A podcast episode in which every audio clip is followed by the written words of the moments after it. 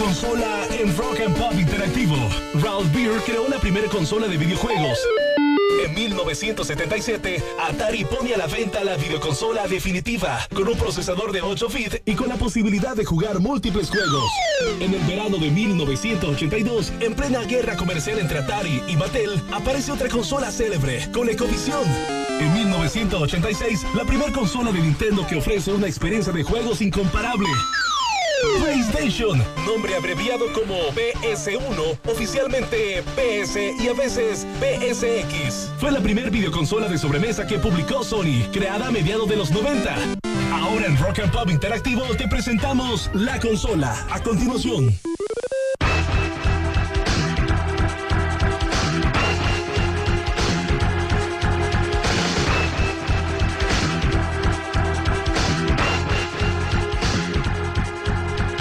Bueno, señores, y ahora sí, ya estamos listos, más que preparados para comenzar a hablar de videojuegos, tecnología. Esto es la consola a través de Rock and Pop Interactivo que llega gracias a Tecnomundo. Gracias a Tecnomundo, hoy tenemos otros cinco juegos de PlayStation 3 para un solo ganador. Así que, señores, Gracias a ellos que quedan aquí en el barrio Jazmín, calle entre Secretaría de Finanzas y Puente Soberanía frente a Pagaduría. Para más información, ventas arroba tecnomundohn.com para que puedas ir a comprar tus mejores videojuegos, reparar tus consolas y videojuegos también dañados. Eso solo en Tecnomundo. Bueno, y desde muy tempranas horas ya hizo su arribo aquí en la cabina de la Rock and Pop Banner. ¿Qué tal? ¿Cómo están? Y ya... no vino verde, ¿va? No, no vine verde. Ni amarillo del hambre. Ni amarillo, ni, ni azul del yello. ¿Cómo está, Banner?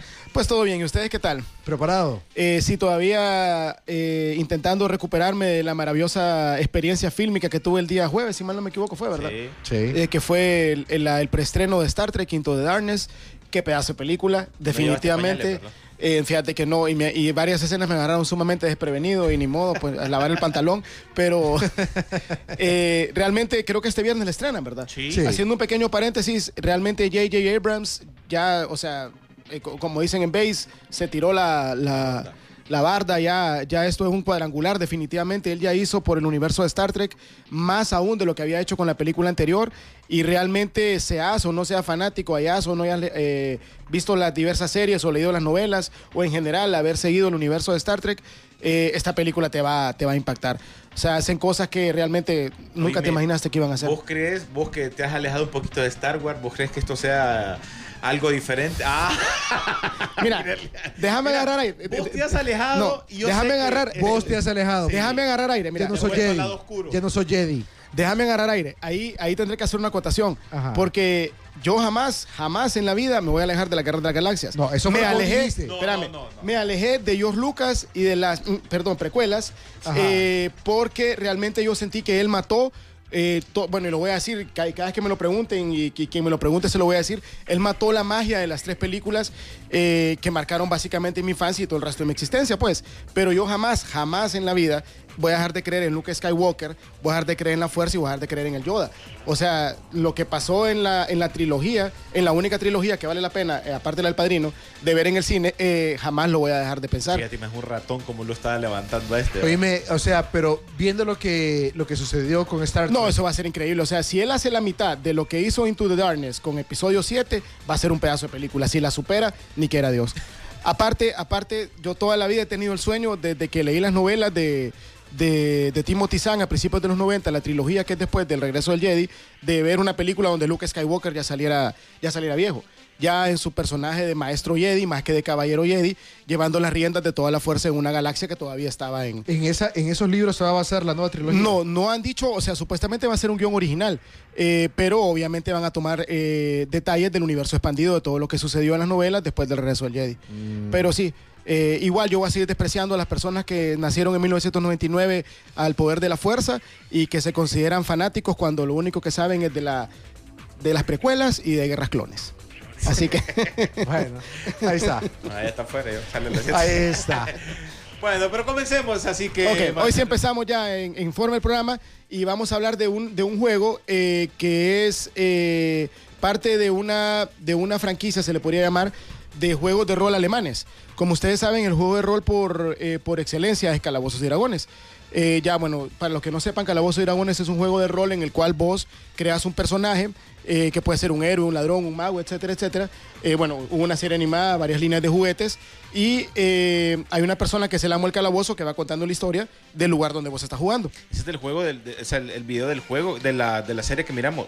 No, eh, Hoy pasado. Esa es la descripción de- del Ah, universo ok. Calabozo y Dragones. Entonces, en 1984, como una respuesta a Calabozos y Dragones, una compañía alemana creó un juego muy parecido a esto que se llama The Dark Eye.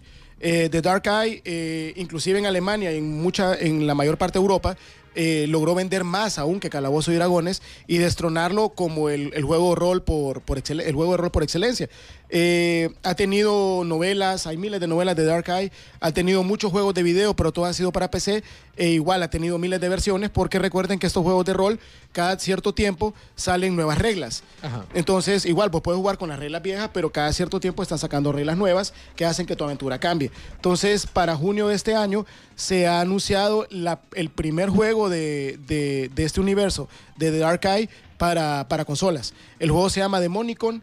Y eh, como ya expliqué más o menos lo que es el universo de Arcade, está obviamente ambientado en este universo y este narra la historia de un hermano y una hermana que se encuentran atrapados en un mundo donde la maldad, la depravación y todos los demás demonios que deambulan eh, son los que básicamente reinan. Entonces, básicamente, eh, su cercanía eh, por ser hermanos en un mundo mágico es al mismo tiempo su bendición porque están unidos y al mismo tiempo su maldición porque el hecho de que sean un par de hermanos tan unidos hacen que eh, los que lideran las fuerzas del mal eh, posen sus ojos sobre ellos e intenten destruirlos. Entonces, básicamente la aventura es un juego de rol, un RPG en tercera persona, donde eh, para las personas fanáticas de este universo se van a aplicar muchas de las reglas que se aplican en el juego de mesa. Y bueno, como un juego de rol vas a tener que andar investigando, eh, interactuando en un mapa básicamente inmenso, ambientado en este universo que sí ha sido realmente exitoso en- dentro de los juegos de mesa. Eh, el juego promete tener una, una riqueza, eh, ¿cómo se llama? Gráfica increíble. Y esta compañía, como ya les dije, como ha vendido en casi toda Europa, más que Calabozo y Dragones, están apostando todo, todo, todo por este juego que es su primera, su primera, su primer intento de entrar dentro del juego de las consolas. En el caso de Calabozos y Dragones, eh, los juegos de Baldur's Gate y varios otros juegos del universo de Calabozos y Dragones ya han tenido sus versiones para, para, para consola, pero su máximo competidor, que son, eh, que son estos alemanes, es la primera vez que intentan hacer algo. ¿Para cuándo es el...? Este juego sale para junio de este año y realmente, eh, bueno, para las personas que han jugado de Dark Eye, que yo sé que en Honduras hay, ellos ya saben que a diferencia de Calabozos y Dragones, este es un universo más oscuro. Aquí eh, hay muy pocas esperanzas de, que, hay un héroe que lo rescate todo y, y etcétera, etcétera. Aquí a las fuerzas del mal ya es un universo donde las fuerzas del mal han tomado el poder. Entonces, básicamente, cada una de las aventuras que están ambientadas en este universo, eh, lo que vos haces básicamente es sobrevivir más que intentar destruir las fuerzas del mal o intentar por lo menos debilitarlas, pero hacer que el, que el bien venza en el universo de, de Dark Eye es muy difícil. Oye, pero esto solo sale para PlayStation. Para, o- sale o- para PlayStation 3 y sale para Xbox 360. Para Eh, Wii U nada. Para Wii U Ay, nada. César Wii U, ya di- Para Wii U nada. Entonces, bueno, la, la historia como está ambientada en este universo es sumamente, eh, sumamente fuerte, sumamente, eh, ¿cómo te digo? Apoyada en, en todos los años que tiene el universo Arcade de, de existir. Entonces, aunque no sea fanático del juego, darle una, una, una, probadita al universo de Arcania, que así se llama este mundo, eh, vale la pena siempre. Bueno, ahí está, señores. Oye, Banner, ¿vos creéis que, que ya tiene que estarse alistando con una muy buena consola la gente de, de Nintendo? Es que fíjate que para mí el Wii U, bueno, si, si te vas a diversos lugares de aquí de Tegucigalpa, diversos almacenes especializados en esos menesteres, te darás cuenta que la gente mira el Wii U y ah, el Wii U y pasan, pasan de largo. Ah, el Wii U, pasan de largo. Me incluyo entre ellos yo. ¿Cuánto O sea, cuesta aquí en Honduras? Está como a entre 9 mil y 10 mil empiras, creo. No, entre 8 mil y 10 mil empiras, dependiendo de dónde vayas. Pero yo siento que el Wii U es como, es como, el, como en su momento fue el GameCube, que es más o menos como una consola como de, ¿cómo te lo digo? Como de transición. O sea, es cierto, ellos cambiaron muchas cosas con el Gamepad, pero yo siento que por lo menos en Honduras no han tenido una acogida realmente fuerte. Siento que la gente que sigue siendo fanática de Nintendo eh, se ha preocupado más por el 3DS que por el Nintendo, eh, por el Wii U. Entonces habría que ver qué es lo que sucede. Sí, pero porque yo siento que aquí ya se están, mira, si esto no funcionó, se están alejando mucho otra vez y querer volver a competir con PlayStation 3 y con la Xbox, con las versiones nuevas que vienen, va a ser otro. Lo que pasa es que al Wii U le quedan, o sea, va a ser una consola que lo más que va a tener va a ser unos tres años de vida. O sea, de vida lógica, ¿verdad? Porque con todo el piso que tiene Nintendo, si le quieren dar cinco años de vida es problema de ellos, aunque tengan pérdidas. Pero de vida lógica para mí tienen entre dos o tres años, cuando mucho. Y empezar ya a cranearse en algo más. Bueno, que- ninguno de nosotros tres está pensando en ahorrar para comprarse un Wii U. Está pensando en ahorrar para comprarse un Xbox 720 o un PlayStation 4. Exacto. Entonces, ahí está la situación. Pues. Sí. Bueno, ahí está. Un saludo para mi sobrino. Que lo Entonces ya saben, Demonicon de Dark Age eh, sale a la venta el 30 de junio del 2013. Perfecto, Banner. Vamos a música y ya regresamos a la consola. Lo último en noticias del mundo del videojuego. La consola en Rock and Pop Interactivo.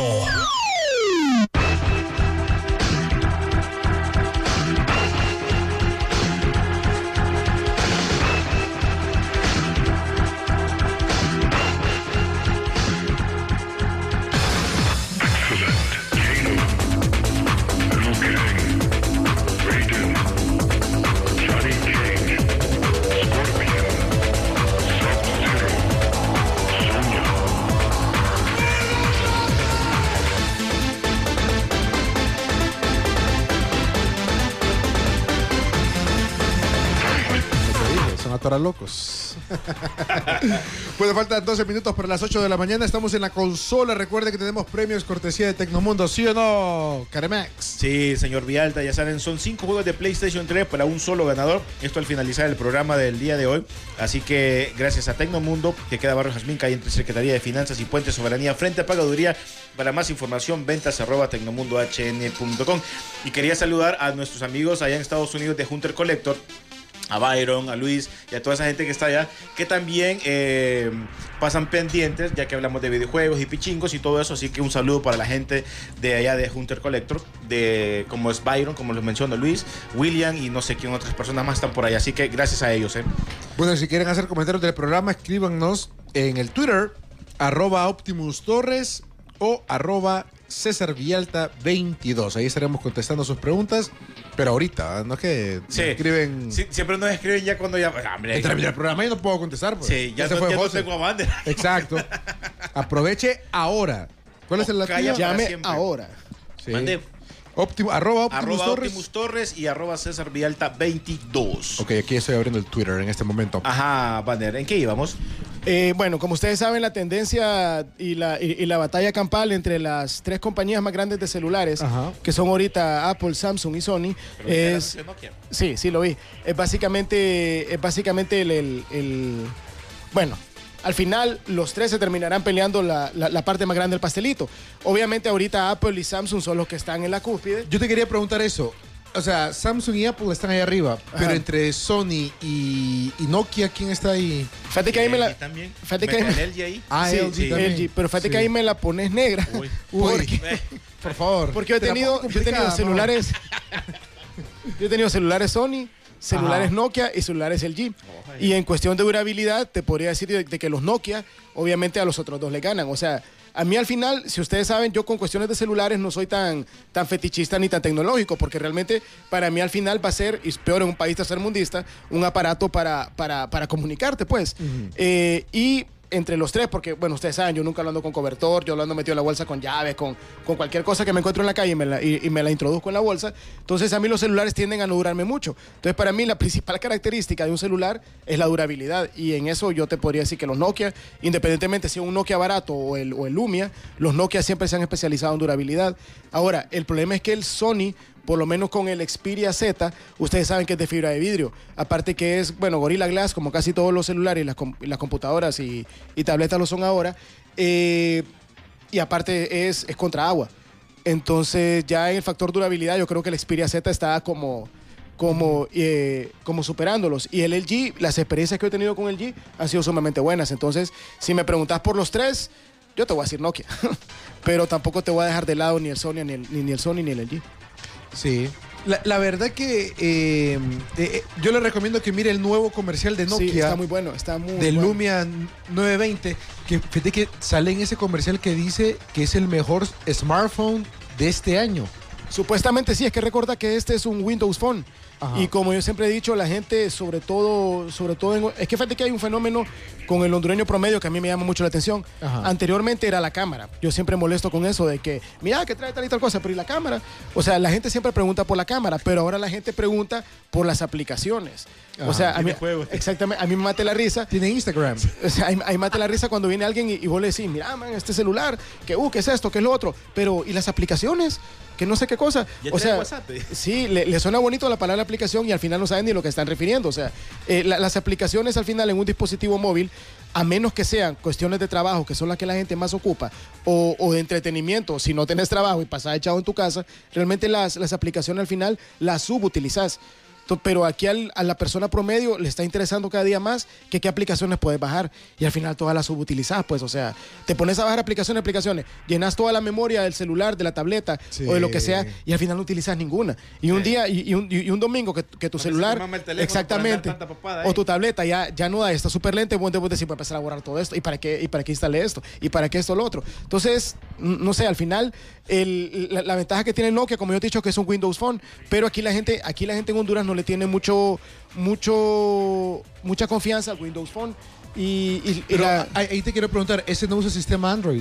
no, ese es solo Windows. es Windows, Windows 8. Vo- ¿Vos lo has manipulado el...? el- Eh, yo no lo entendí. Mira, he Yo manipulado- y no, no le agarré. He manipulado celulares con Windows 7 y realmente eh, la, el interfaz de un celular Windows es mucho más amigable, es mucho más sencillo acceder a un montón de funciones que con un sistema operativo Android, por decirte algo, ¿verdad? O con un ¿En iOS. serio? Sí, es mucho más, es mucho más amigable. puede. Es mucho más amigable. O sea, re- recordad que el Windows 8 son un montón de ventanitas que están así como que si Sí. fuera un chat. Ajá. Entonces, acceder a todas las cosas que vos tenés eh, o a todas tus aplicaciones o tus contactos o todas las funciones del teléfono es mucho más sencillo hacerlo así. O sea, la, la- el interfaz, como te digo, es mucho más abriga- amigable de un Windows Phone que muchas veces que de un Android. Pero si vos le preguntas a la gente, ¿pero qué aplicaciones tiene? Te metes al marketplace de Windows y tal vez no sea tan atractivo como el App Market para Android. Pero al final las aplicaciones de Windows son aplicaciones que están, muchas de ellas destinadas para cuestiones de trabajo. Son aplicaciones más prácticas. Son calendarios, son alertas, son un montón de cosas que te ayudan mucho más. Es más de trabajo el celular entonces, el, el- Eh, el Nokia. No, no, te puede servir para trabajo. te puede servir para trabajo, pero igual es un Nokia, o sea, con un procesador, con un procesador quad, lo puedes convertir en consola portátil de juego. Vos con un celular puedes hacer lo que vos querás. Pero Nokia es el único que usa el, el Windows. El LG también. El LG también. El G, el G también tira Windows Phone. Ahorita el LG Ah. Optimus Pro es Windows, Windows Oye, 8. yo, yo juraba que era Android, No. eh, LG. No, LG tira celulares Android y tira celulares y tira Windows Phone. Ah. Los dos. Sí, lo único triste del Windows Phone es que el celular, el celular que tiró Microsoft, eh, solo duró como seis meses.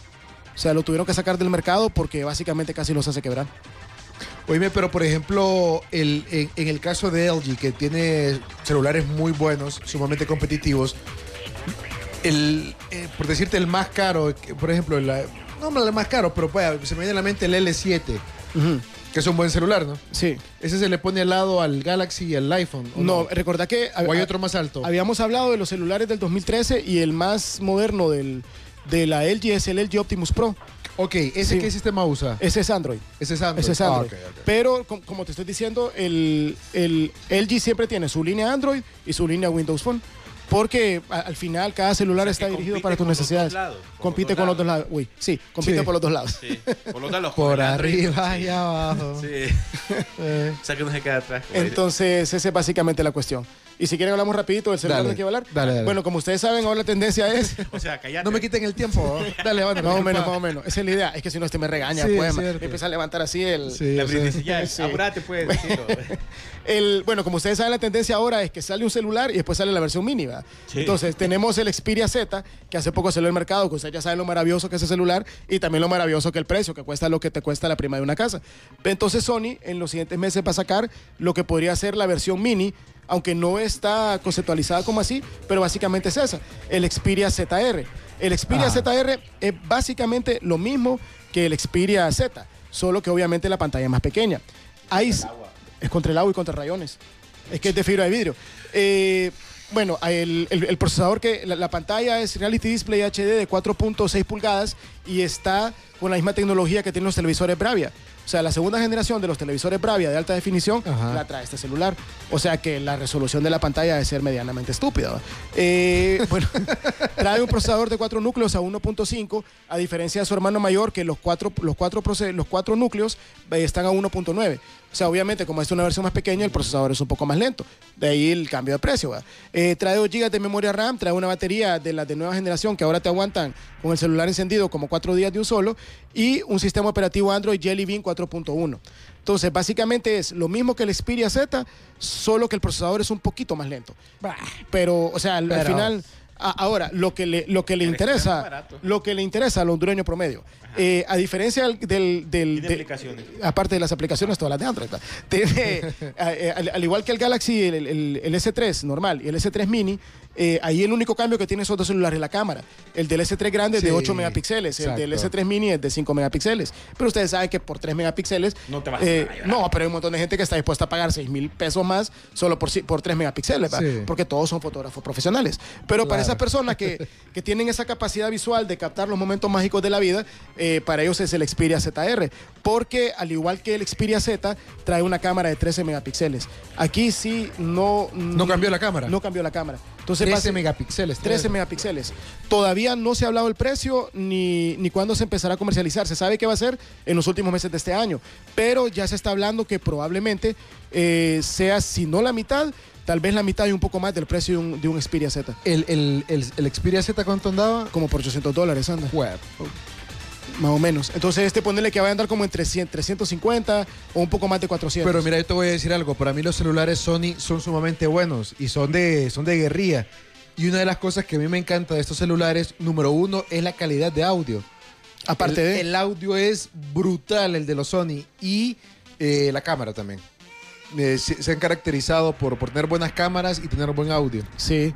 No, es que recordar que al final cualquier tecnología Sony tiene atrás de ellos cualquier cantidad de, de empresas hermanas que les, que, que les proporcionan tecnología que no necesariamente tiene que ir acompañada por un celular promedio. Acabas de hablar del, del, del ¿cómo se llama?, del audio. Y, y eso, o sea, de, de los lentes que trae la cámara, son pedazos de lentes. Vos sabes la foto que te hace un celular Sony aunque tenga eh, pocos megapíxeles. José, fíjate que antes de que nos vayamos a música, te quería preguntar. Estaba viendo la vez pasada, mientras tomaba el desayuno, estaba viendo CNN India. Y entonces. ¿En cuál dónde, perdón? Vos miras Maldonado, yo miro CNN Ah, India para informarme. Ya, serio, César. Fea, Serio. No, ya, ya fuera de broma. Eh, oíme, estaba viendo esta marca de celulares que está incursionando fuertemente en Asia. Los Huawei. Los Huawei. Fíjate que iba a hacer un Honduras. Fíjate que iba a hacer un comentario porque ellos ya tienen una oficina Ajá. en un centro comercial donde, donde fue la premier de, de, de Evil Dead. Ajá, ajá. Ellos en la, en la- en la nueva torre que han hecho ahí tienen su oficina corporativa. Ajá. O sea, ellos están apostando fuerte por el mercado hondureño. Y habíamos hablado del smartphone más fuerte de ellos y realmente tienen, o sea, pueden competir con... José, oíme, te estoy. Yo quedé impresionado porque. eh, sí, yo ya había escuchado la marca aquí. De hecho, creo que es Carlos Acosta, el encargado de la, de la, de la marca, el manejo de la marca, no sé cómo el puesto de, de Carlos. Pero me llamó la atención que este empresario chino, el representante chino, hablaba, o sea, me mostraron el más caro. O sea, te puede, eh, al igual que este, Fue el que hablamos aquí en el programa. que lo puedes meter bajo de agua. Exactamente. Es que mira, es que ellos, recordad que al final la tecnología china es una tecnología de más bajo costo por lo de la parte de la, de la mano de obra, que obviamente hay más chinos que, que, que, ah, que- que gotas de lluvia cuando llueve. Entonces eh, la, la mano de obra es más barata. Entonces el ensamblaje eso de, de, de todo lo chino eh, hace que todo el producto baje de, baje de precio. Entonces básicamente ellos están apostando por versiones más económicas de los celulares más caros que están en el mercado. Pero digo económicas, no malas ni más baratas, sino económicas. Económicas. Que pueden hacer lo mismo que cualquier otro celular, pero a un- menor costo. Sí, o sea, porque también los, o sea, los precios no es que si un iPhone le cuesta 600 dólares, el mejor de ellos le va a costar 100. No, o sea, andan, no son tampoco tan baratones. No, no, no, no, no, no. Pero sí, de verdad, yo quedé impresionado y es una tecnología alterna que de verdad no, no, no, no, no cae mal, ¿no?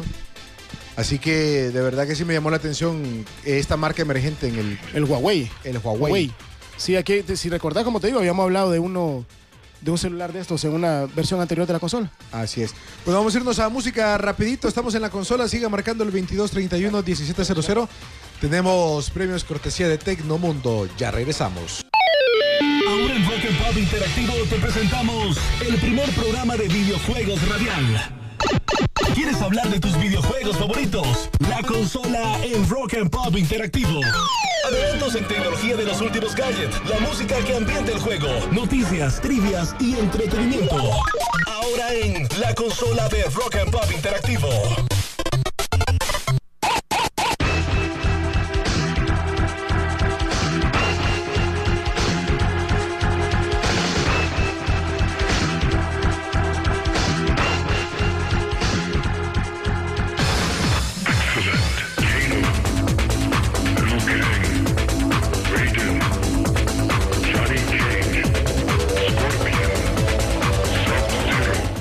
Bueno, regresamos a Rock and Pop Interactivo a la consola. Ya se está acercando el momento para encontrar el ganador o la ganadora de los juegos cortesía de Tecnomundo. Ya saben, Tecnomundo, venta de videojuegos y reparación de juegos y consola para esos que son duros, ¿verdad, señor Vialta? Que los tiren en la pared y todo eso. Ahí se reparan. Sí, sí, sí. Y me lo repararon. Y te lo repararon. Y créeme que no pensé que se iba a reparar. Eh, ¿Cuándo has escuchado un, un control haciéndole...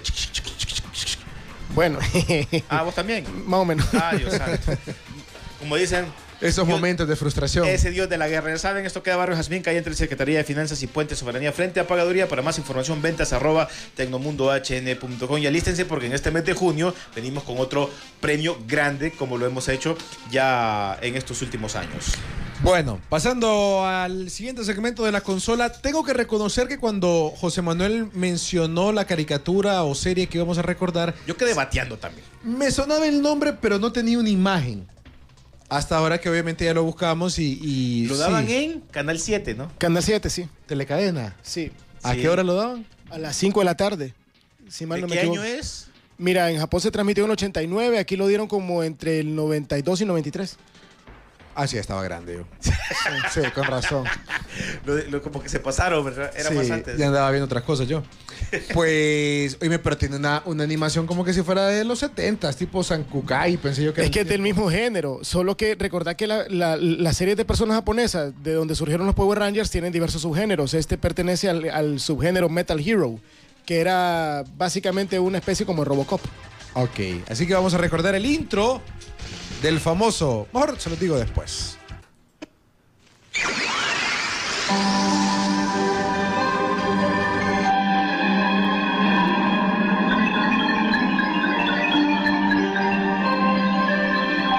Llegó un hombre invencible, cuyo propósito es salvar al mundo de fuerzas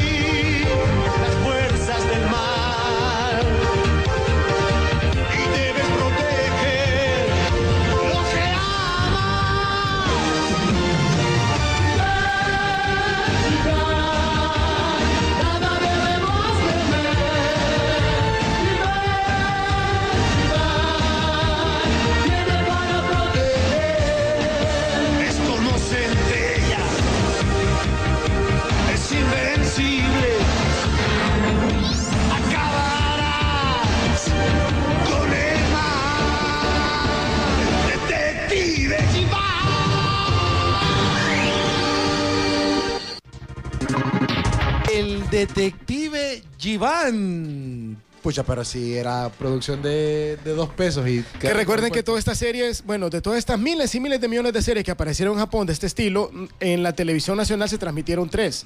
Bueno, aparte de Ultraman en los años 70, que eso ya era la infancia de mi hermano, que andan rondando la cincuentena, Ajá. pero más para acá, eh, bueno, Sankokai, de la cual ya hablamos, eh, Lightman, no sé si ustedes se acuerdan de Lightman, No sé, no me acuerdo. eh, que eran un montón de pilotos que formaban un robot gigante que pelean contra una raza extraterrestre. Bueno, hablaremos en otra edición Ajá. de la consola. Eh, ese duró bueno, más o menos como Sankokai, como 24 capítulos. Pero la hora que lo daban, yo no sé por qué la gente casi no lo miró, lo daban a las 5 y media. Entonces.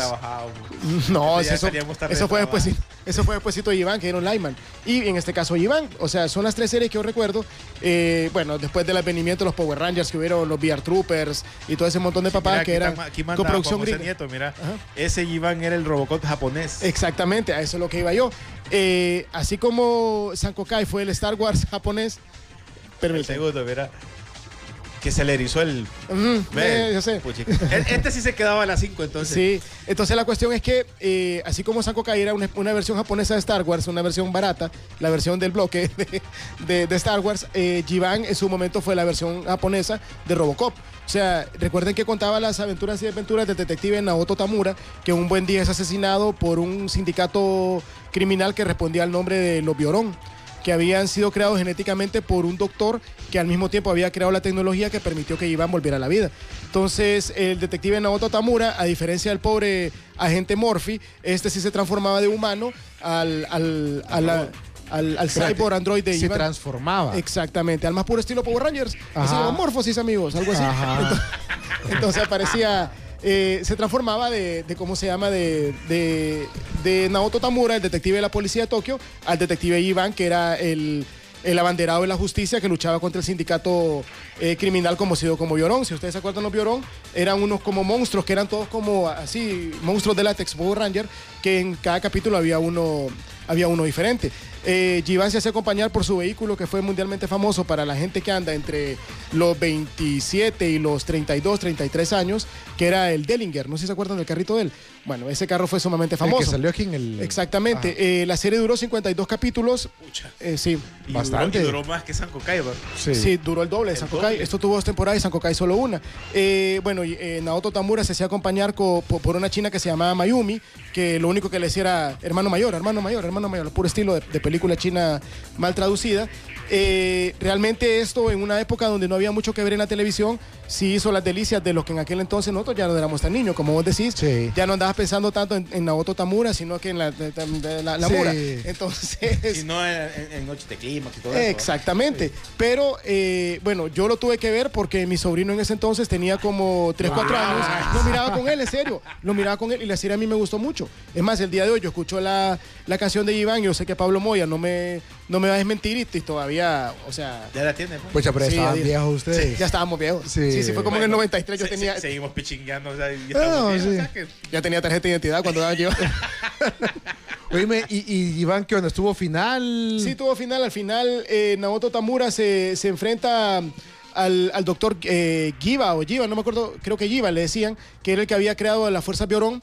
Pero antes de eso hay un capítulo sumamente emotivo, que es cuando, creo que se llamaba Turbo, el, el villano este, que era un monstruo que aparecía en todos los capítulos, lo deja al borde de la muerte, o sea, lo deja al más puro estilo de Robocop eh, 2, cuando lo van a tirar a la, a la estación todo Ajá, descuartizado, ajá. así lo dejan como en el capítulo 30 y algo o 30 y pico.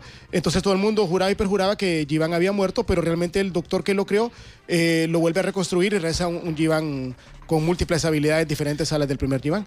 Pero sí tenía su, su, su paralelo con Robocop. O sea, como- ya dije, en Robocop 2 al hombre lo agarraron, lo descuartizaron con motosierra y lo fueron a tirar a la... Igual lo mismo, cuando se enfrentó con este villano, el villano le arrancó el brazo y lo dejó al borde de la muerte. Entonces todo el mundo juraba y perjuraba de que, de que Jivan iba a morir.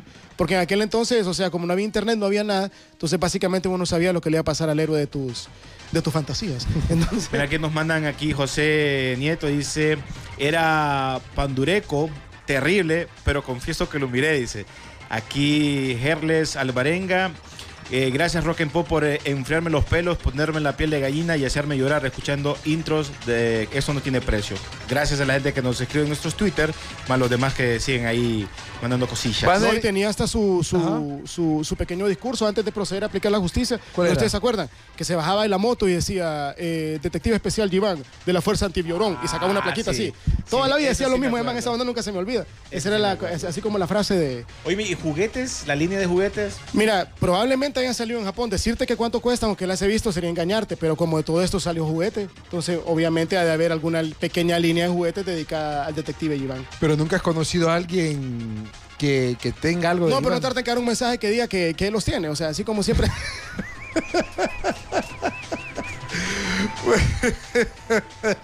Yo creo, que, yo creo que son, son figuras medias difíciles, me imagino, ¿no? Me imagino que sí, porque recordad que eh, esto era eh, la compañía de juguete encargada de todos estos de todos estos juguetes, para que la redundancia era Bandai. Entonces ellos al igual son los encargados desde el 93 de los juguetes de los Power Rangers.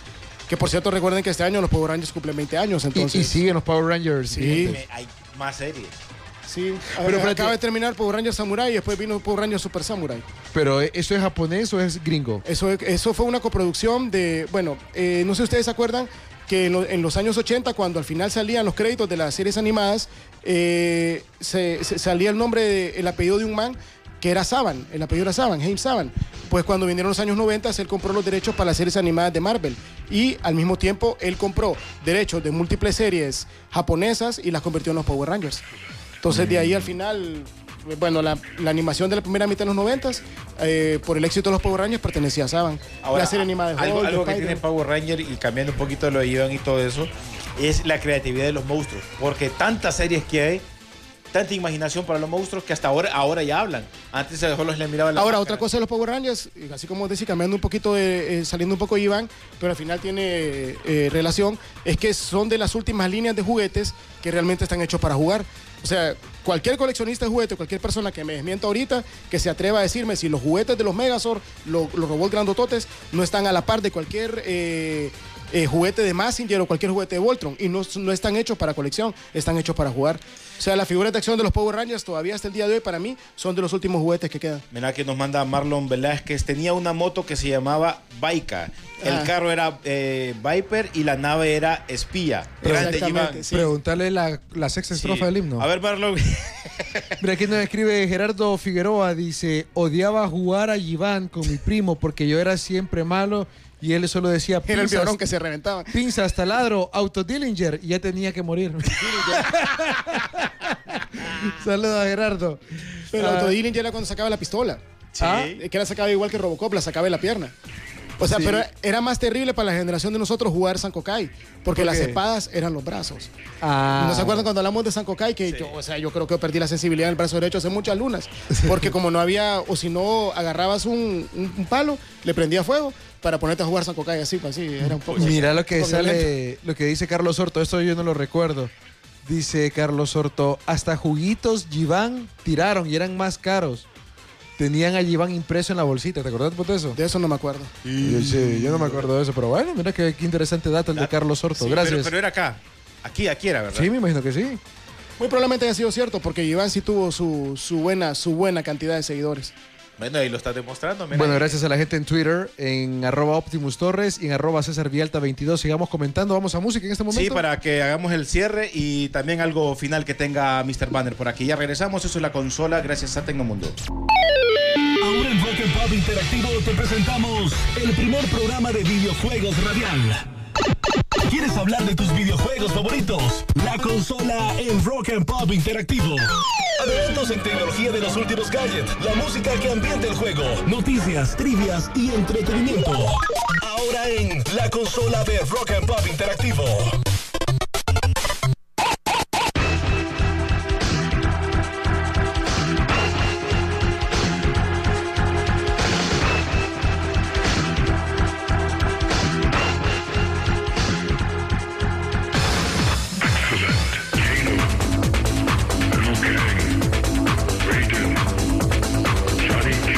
Bueno, ahora sí ya llegó el momento de realizar el sorteo, cortesía de Tecnomundo, donde encontraremos a un ganador con... Son cinco juegos, ¿no? Cinco juegos de PlayStation 3. Ya saben, se los repito.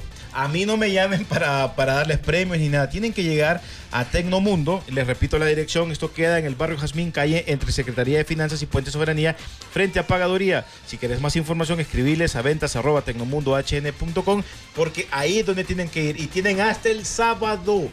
Si no van el sábado, tienen, oíme, ya tienen varios días para que puedan ir a reclamar su premio. Y si no llegan el sábado, les chupó la bruja, porque no les van a dar nada.